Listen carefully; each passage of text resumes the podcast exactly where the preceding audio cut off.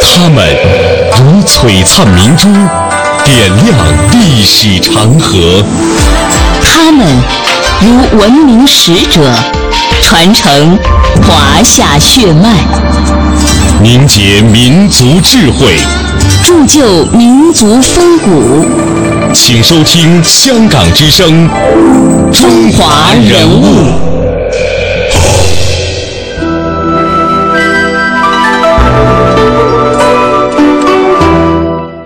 品读中华人物，启迪智慧人生。大家好，我是郑博。大家好，我是君阳。欢迎各位锁定中央人民广播电台香港之声数码广播三十二台的《中华人物》。我们的节目呢，走进了很多不同领域的大师。那究竟什么是大师呢？大师就是国家之师、民族之师。而所谓的大，就是能开风气之先而影响深远。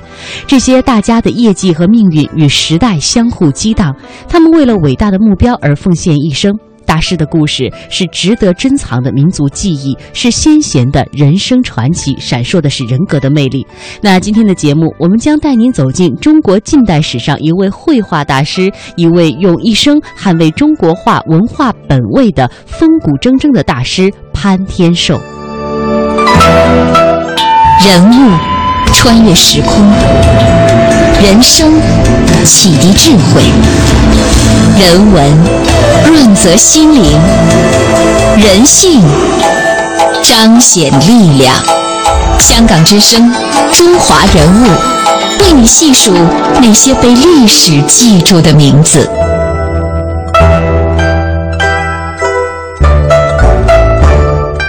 在二十世纪的中国美术史上，潘天寿这个名字绝对是如雷贯耳的。中国画历来高峰迭起，派系林立，可有论者称啊。继八大山人的第三个高峰，就是一生处于二十世纪中西绘画碰撞最前沿的潘天寿。潘天寿先生一生先是为西化运动和改良主义对中国传统画的冲击而忧思抗辩，随后他又殚精竭虑，倾其心力五十载，致力于中国画的教育与教学。一九四九年以来，中国有两位影响最大的美术教育家，一位是北京的徐悲鸿，一位便是杭州的潘天寿。他们各自所创建的美术教育体系，到今天为止，仍然在一南一北的两所美术院校延续着他们的影响力。潘天寿的母亲在小的时候经常给他讲故事，教他背诗文、剪纸人、做灯笼，这让潘天寿啊与母亲有着一份分外的温馨的母子之情。但是后来，他的母亲在宁海农村反洋教的运动当中，产后因遭到了恐吓而去世。这一年，潘天寿只有七岁。幼年的这种经历，使得潘天寿形成了早熟、寡言、独立的性格，而列强的欺凌带来的家国劫难，在他的心中埋下了民族自尊的情结，这一生都挥之不去。一九一五年，潘天寿从老家宁海灌庄出发，步行六百里去杭州赶考。这是十八岁的潘天寿第一次出远门。临别的时候，父亲嘱咐他说：“考得取继续念书，考不取就回家种田。”潘天寿投考的学校是不收学费的浙江第一师范。在政论考试当中，潘天寿以母亲遭遇不幸的那场反洋教起义为背景，纵论时局。潘天寿的这个文章就国之情非常的真切，最终打动了考官，在一千两百名考生当中考得了第一。浙江一师是南方新文化新思潮的中心，校长金亨颐有一师的蔡元培这样的一个称呼。他与李叔同、夏勉尊、陈望道等老师都是思想文化教育领域开一代风气之先的领袖。潘天寿纪念馆的原馆长卢鑫这样说。到了第一师范，他接受了全方位的知识了，就是包括呃新潮的、呃国外的很多呃书籍都能看得到了。哎，那第一师范，你你比如说呃最早的这浙江潮啊这些杂志啊这些在同学中间都有，他发现他自己就有。那么在这所学校当中，美育有着极为崇高的地位。在学校当中，当年有三个画室，二百架风琴。比潘天寿高一个年级的丰子恺曾经这样描述道：“下午四时以后，满校都是琴声。图画教室里不断有人练习石膏模型的这个木炭画，光景宛如一艺术专科学校。潘天寿上的第一堂课，第一堂画课就是静物写生，画的是一枚枫叶。老师就是李叔同。老师说，从小爱画画的潘天寿应是如鱼得水，但不然。西画的素描是利用明暗对比来精确的描摹形体，潘天寿呢，却用从芥子园画谱当中学来的传统线条完成了这次素描。一九一零年的时候，十三岁的宁波少年潘天寿得到了一部《芥子园画传》，这一时间就激发了他对中国画的兴趣，也同时开启了他的绘画的天赋。但是如果按照西化的标准来看的话，这是不合规范的。他的老师李叔同没有责备潘天寿，还给出了他六十分的成绩。我们再来听听潘天寿纪念馆的原馆长卢鑫的回忆。我这个采访看到一些资料，讲他自己好像因为西化得了六十分，比另外一层同学还差，好像要赶上去要得个高分的想法没有，他基本没这个想法，不喜欢他就。切开了也就算了，他就是把自己的在一枚小小的叶子上，潘天寿第一次感受到了与西方文化的敌伍。潘天寿后来回忆说：“我的粗放兼之受了中国写意画的影响，觉得西洋画要求形象的准确、光线明暗的真实，使自己感到约束不愉快，因此常常是草草应付，不愿用功。”潘天寿的这种态度，等于是放弃了学校的专业课程。这种态度也决定了潘天寿此后的艺术道路绝非坦途。但潘天寿对西画的敌伍还有更深的原因，就是他在儿时看到教会的洋人欺辱中国人，以及自己家庭由此遭到的变故。到了一九二零年，潘天寿毕业了，他回老家教书。课后时间，潘天寿几乎不下楼，他给自己规定一天画完一刀纸。屋角有一只大花缸，废纸堆积得很快，不几天他就要清理一遍。此后呢，潘天寿转到了浙江安吉校风教书，每天也是这样，往来于教案与画案之间。平日里，潘天寿很少切磋画室，少有相互敌伍的同道。他感叹道：“总觉得宁海在万山之中生活孤陋寡闻，限制了自己画笔的驱驰。”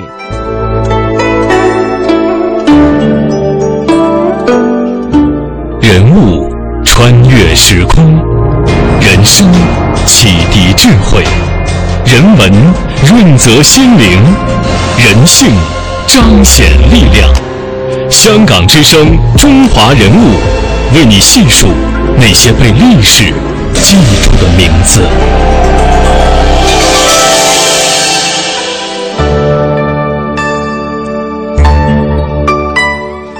一灯人倦月弯弯，帘影朦胧独闭关。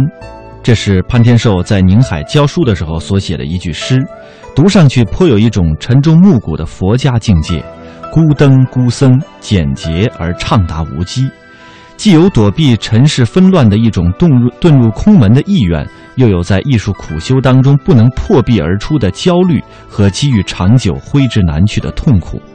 在一九二三年的初。潘天寿到了上海，在民国女子公校任教。后来他又到了上海美专去任教。上世纪二十年代的上海啊，当时已经人口达到了百万，是全国经济文化艺术的中心。工商业的发展带动了绘画市场。这一时间，中西绘画齐头并进。上海美专是刘海粟等人创办的中国最早的一个美术学校，办学之初就是中画西画兼而有之。二十七岁的潘天寿当时面对的学生大多和自己的年龄是相仿的。当他第一次登上讲台的时候，学生没有让这位老师教课，而是请他画画。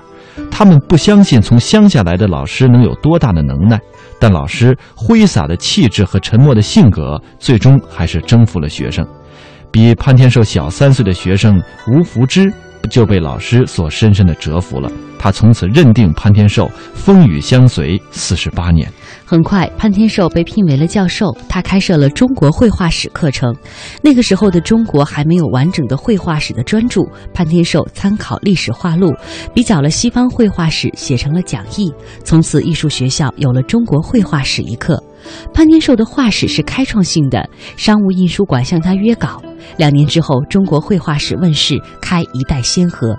在一栋石库门房子里，二十七岁的潘天寿和八十岁的吴昌硕相遇了。吴昌硕是当时上海画坛的领袖，誉满天下。这一老一少的第一次的谋面，没有任何的代沟、地位、语境的障碍。他们一见如故，相见恨晚。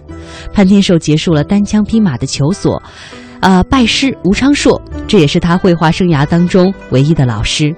昌硕师这样评价弟子。天精地怪见落笔，街头项羽总入诗。这样高的评价立即惊动了画坛。从此，几十年后的历史证明，吴昌硕对潘天寿的艺术评价恰如其分。潘天寿的儿子潘公凯这样回忆：“他就是内心特别有力量，这个东西他压抑不住，有一点。所以呢，就是他的老师对他基本上都是想办法。”呃，去约束他。吴昌硕呢，看了他的话以后，其实也是同样的感觉。这个孩子特有前景，但是又怕他走过头，所以他一方面，呃，是非常赞扬，呃，一方面又告诫他，就不要走太快，让他回过头去，要打好基本功。经过吴昌硕的指点和忠告，潘天寿的绘画、书法、诗词在吴派的规范当中得到了一种新的滋养，野气与狂放当中多了一份稳重与大度。但是潘天寿这一时期的作品极少保存下来，因为凡是类似于吴昌硕的画，潘天寿后来都毫不犹豫地销毁了。那么这究竟是为什么呢？他研究了绘画史以后，发现。自己不能够学吴昌硕学的一模一样，应该有自己心情的东西，所以他很快就是，呃，脱开了。对潘天寿的离经叛道、一意孤行，吴昌硕却评价道：“阿寿学我最像，跳开去又离我最远，大气也。”从吴门画派走出的名家不少，但从吴门画派当中跳出具有独立风格的大师，却只有潘天寿一人。新中国成立之后，在一次纪念吴昌硕的会上，潘天寿诵读了缅怀昌硕诗的诗作，最后两句是沉重的感叹：“既今人物分眼底，独往知往谁与俱。”昌硕师最了解这位学生，学生也崇敬并深深理解自己的老师。一九二八年，倡导美育的蔡元培提议创办了中国第一所国立艺术学院。西子湖畔的这所学校就是今天中国美术学院的前身。当时云集了二十多位响当当的教授，潘天寿就被聘为了国画系的主任教授。既写成了中国绘画史之后，他又撰写了中国书法史，但是现在已经失传了。畅达的绘画视野，再加上旖旎湖光山色，淡化了潘天寿不苟言笑的个性。但是好景不长，国立艺术学院虽有潘天寿，再加上李苦禅，国画系却只存在了一年不到，就和油画系合并了。当时时任的校长林风眠从调和中西艺术的观点出发，做出了这个决定。结果呢，中国画的教学不可避免地萎缩了。其中更加深层的原因，还是因为当时落后的中国盛行全盘的西化，世人大多崇尚学习西方来改造中国。于是这一点使得传统文化就陷入了很尴尬的空间。来听听潘天寿纪念馆的副馆长高天民先生怎么说。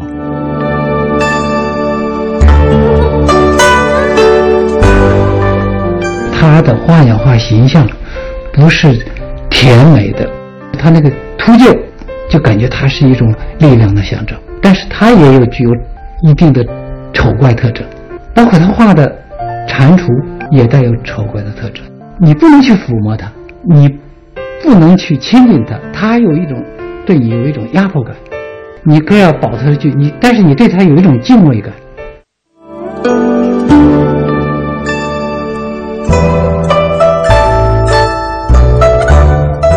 上课的时候，很多次潘天寿走进教室都只有一个学生，但即使只有一个学生，他依然一丝不苟，只是每次还会问道：“只有一个人吗？问得十分和蔼。今天练兰竹、练胆、练笔，兰竹可做入门，提笔、落笔、运墨、晕染，他细致的示范，娓娓的讲解。后来学生回忆说，如果那天一个学生也没有，将是怎样的对不起老师呀！每次学生都在激动中上完这样的课，潘天寿告诉学生。国画数千年来自有特殊之成就及深远之造诣，为全世界所不能非议。潘天寿的思想和行为影响了学生，渐渐的学生多了起来，学生之间互相鼓励，要拿出最好的作品在全院每年一次的公展上亮相，以报答老师。一九二九年，为在为振兴国货而举办的西湖博览会上，潘天寿见到了一种秃鹰，叫秃鹰的这种猛禽。他赶回了宿舍，啊，据此呢就挥笔做了一幅画。此后，秃鹰就经常出现在潘天寿的画作当中，这是以往中国画很少有的题材。溯华夏五千年，英才辈出。激扬文字，书写风流；跌宕声韵，记录千秋；征战沙场，气吞山河。这里是香港之声，中华人物。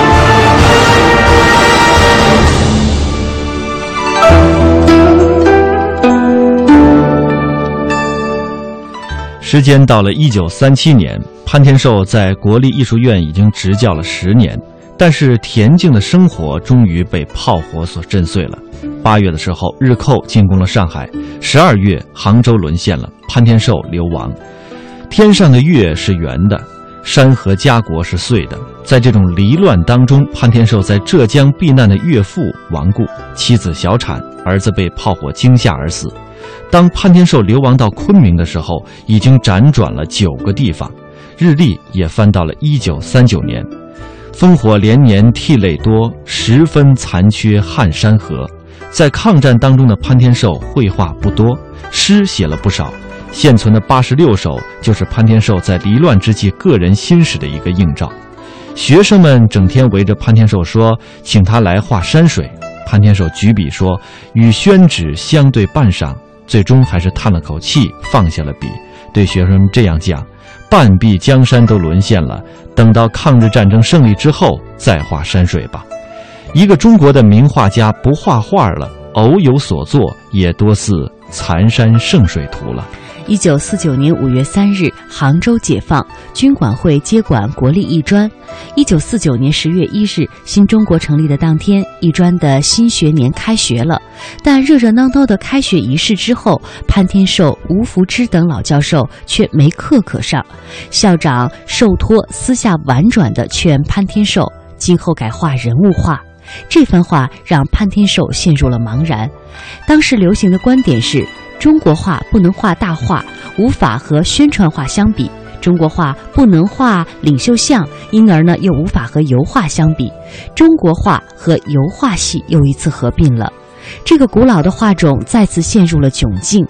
一九五三年，潘天寿出席了第二次全国文代会，他感到了一种信任，也看到了一线转机。他将会议就餐的一个大苹果带回了家，夫人细细的切开，让全家每一个人都品尝了只能意会的幸福。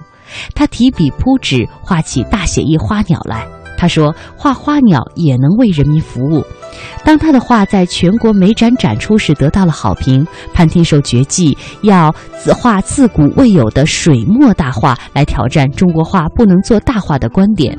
他在自己的画上盖上了“不入时，宠为下”等印章。他不那么沉默了，逢人就讲：“一个民族的艺术就是一个民族精神的结晶。”潘天寿纪念馆副馆长高天民说。他从传统中国画这个立场出发，又吸收了新中国的这种现实主义的思想观念，跟他自己的立足点非常有机的结合在一起了。所以说，我们今天才能够看到他的一些这些巨幅作品，呃，这些划时代的作品。而他这个转折点呢，就是一九五五年去这个呃雁荡山写生。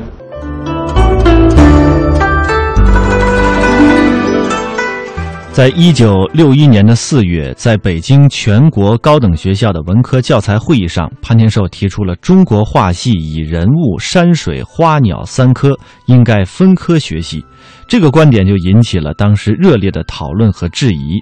来听听中国美术学院刘江教授和童中道教授这样回忆：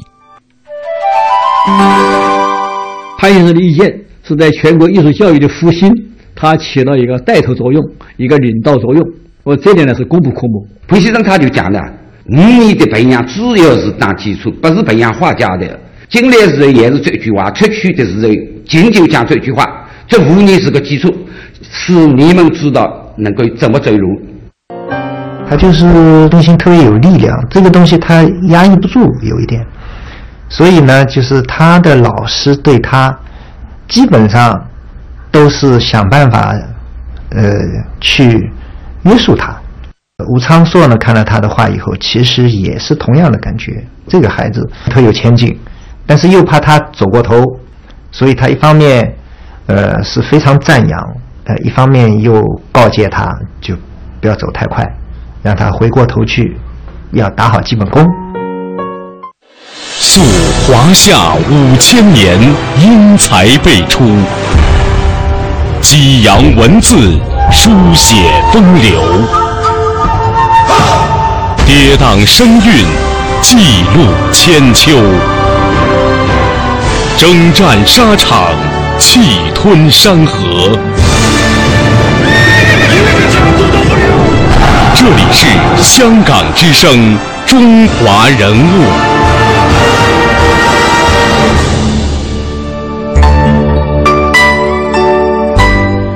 潘天寿还建议。在美术学院设置书法专业，包括金石篆刻，以便能够迅速的继承。结果，书法篆刻专业果真就开设了，领全国美术学院之先。潘天寿后来还将自己的藏品全部捐给了国画系作为教材。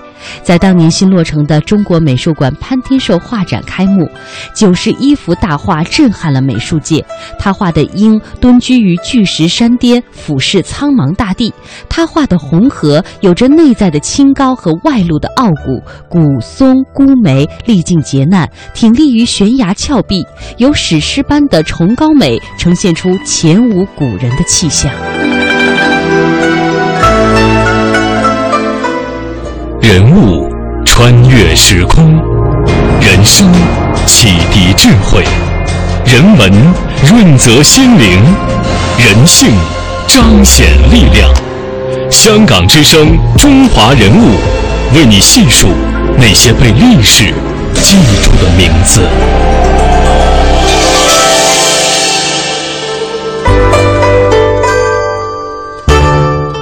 一九七一年九月五日的凌晨，这位七十五岁的老人带着满心的伤痛，悄然的远行了。在这位少年立志发大愿，一辈子研究中国画的大师身后。他用生命绘制而成的花草凋零一地。潘天寿曾经这样回忆自己的少年时代：“我是和山水交上了朋友，和花草树木交上了朋友。有时一个人自言自语，人家说你是在和石头说话吧？我说石头就是我自家呀。这个绘画的精灵，在执着的长途跋涉之后，化为笔墨，走进了中国绘画史册。”在风景秀丽的西子湖畔，坐落着中国著名的高等艺术学府——中国美术学院。在它旁边的景林村一号内，有一座建于四十年代的民国建筑。这幢拙朴的青砖小楼，原是潘天寿先生晚年的居所。一九九一年，国家在原有故居基础上扩建成现代化新馆，取名潘天寿纪念馆，供游人参观。潘天寿先生是出生哪一年？一八九七，一八九七年啊，属于十九世纪末的人物啊，晚清时候的人物。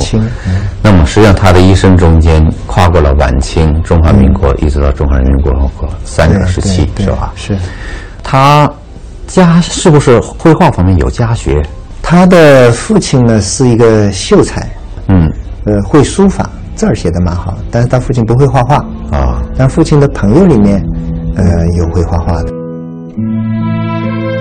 天寿出生之时，潘家颇有祖产，但因世道不顺，家境渐趋困顿。尽管如此，父母仍然竭尽所能让他接受最好的教育。那时候，县里的小学开设西式教育，但有一门图画课甚得天寿喜爱。十四岁时，他偶尔在书摊上觅得一本《芥子园画传》，由此窥得中国绘画的唐奥。一九一五年，十九岁的潘天寿以优异成绩考取浙江省内第一师范学校。彼时的浙江医师名士云集，思想活跃，教艺术的更是才华横溢、直升高洁的一代大师李叔同。李叔同当时是风华正茂，嗯，哎，在学校里面特别受尊敬，嗯，很多粉丝啊，粉丝很多，然后就。突然就给出家了，大家都觉得这个事儿是不可思议、非常想不通的一件事。嗯，那这个对您父亲有没有影响呢？像您父亲好像也曾经想过要出家。这个影响还挺大，挺大啊，几乎是延续了一辈子。哦，哎，我父亲是一个比较沉默寡言的人，他倒也没没怎么多说，但是是心里面是深深的印进去了。嗯，所以他毕业以后曾经有一度想出家。啊，而是跟李叔同去商讨过这个事情。哦，还去请教过请教过他。啊，他他想，他也想出家，想跟随老师出家。嗯，但是李叔同当时就劝他，说你不必。嗯，这个，嗯，因为是佛门也不清净。啊，佛门跟城市一样，勾心斗角也很多。嗯，所以他说你只要，呃，有这个心，至于在佛门里、佛门外。都是一样的啊。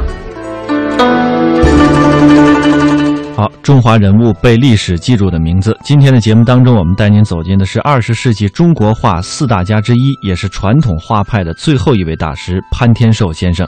欢迎各位在每天晚上的七点三十分收听《中华人物》的重播。明天上午九点三十分，香港之声《中华人物》，我们再会。明天再会。